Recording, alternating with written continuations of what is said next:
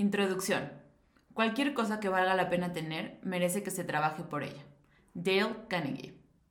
Seguramente has escuchado el dicho, eres lo que comes, pues ninguna frase es tan cierta como esta.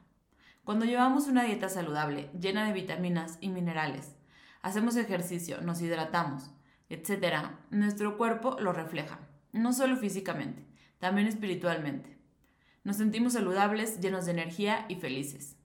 Sin embargo, las personas que llevan malos hábitos alimenticios, que abusan de la comida chatarra, del alcohol, que no se ejercitan, etc., sin duda, no se ven ni se sienten igual.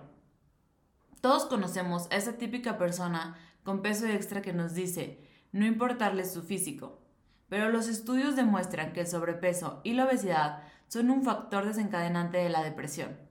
Además, la presencia de una aumenta el riesgo de la otra. En la revista Asian Journal of Psychiatry se publicó que las personas obesas son dos veces más propensas a desarrollar depresión que las personas no obesas. Si tú eres una de esas personas, probablemente me dirás, pero yo no me alimento sano y soy feliz y me siento bien. Y no lo dudo. Hay muchos factores que desencadenan la felicidad, pero para sentirnos bien con nuestro cuerpo, independientemente de cómo se vea, y estar llenos de energía, el principal factor es una alimentación saludable.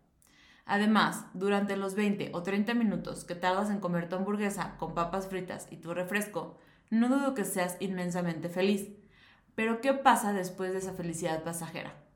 Probablemente te sientes culpable, además tu cuerpo es el que sufre las consecuencias, ya que no le estás dando los nutrientes que necesita para prosperar. El resultado no solo es la fatiga y la falta de energía, también una mala salud porque fuera de la parte estética, el exceso de peso aumenta el riesgo a padecer cualquier tipo de enfermedad, como diabetes, insuficiencia cardíaca, hipertensión, cáncer, enfermedades hepáticas o renales, entre otras. En este libro no te voy a decir cuándo y cuánto debes comer. No te voy a decir qué desayunar, qué comer ni qué cenar. No te voy a dar recetas súper elaboradas con ingredientes que no encuentras en ningún lado o que, o que se salen de tu presupuesto.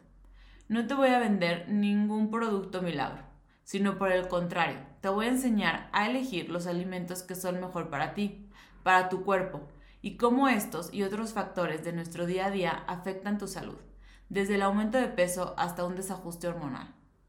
Te vas a dar cuenta que al cambiar tus hábitos alimenticios tendrás un impacto en el funcionamiento de cada uno de tus órganos, mejorando así tu calidad de vida y brindándote más y mejor tiempo para disfrutar de la vida. Ojo, no estoy en contra del movimiento actual de Embrace Your Body, que nos invita a aceptar y amar nuestro cuerpo independientemente de la talla, sino por el contrario. Te invito a aprender a cuidarlo y respetarlo independientemente de la talla. La nutrición es esencial, no solo para la vida, sino también para una vida sana.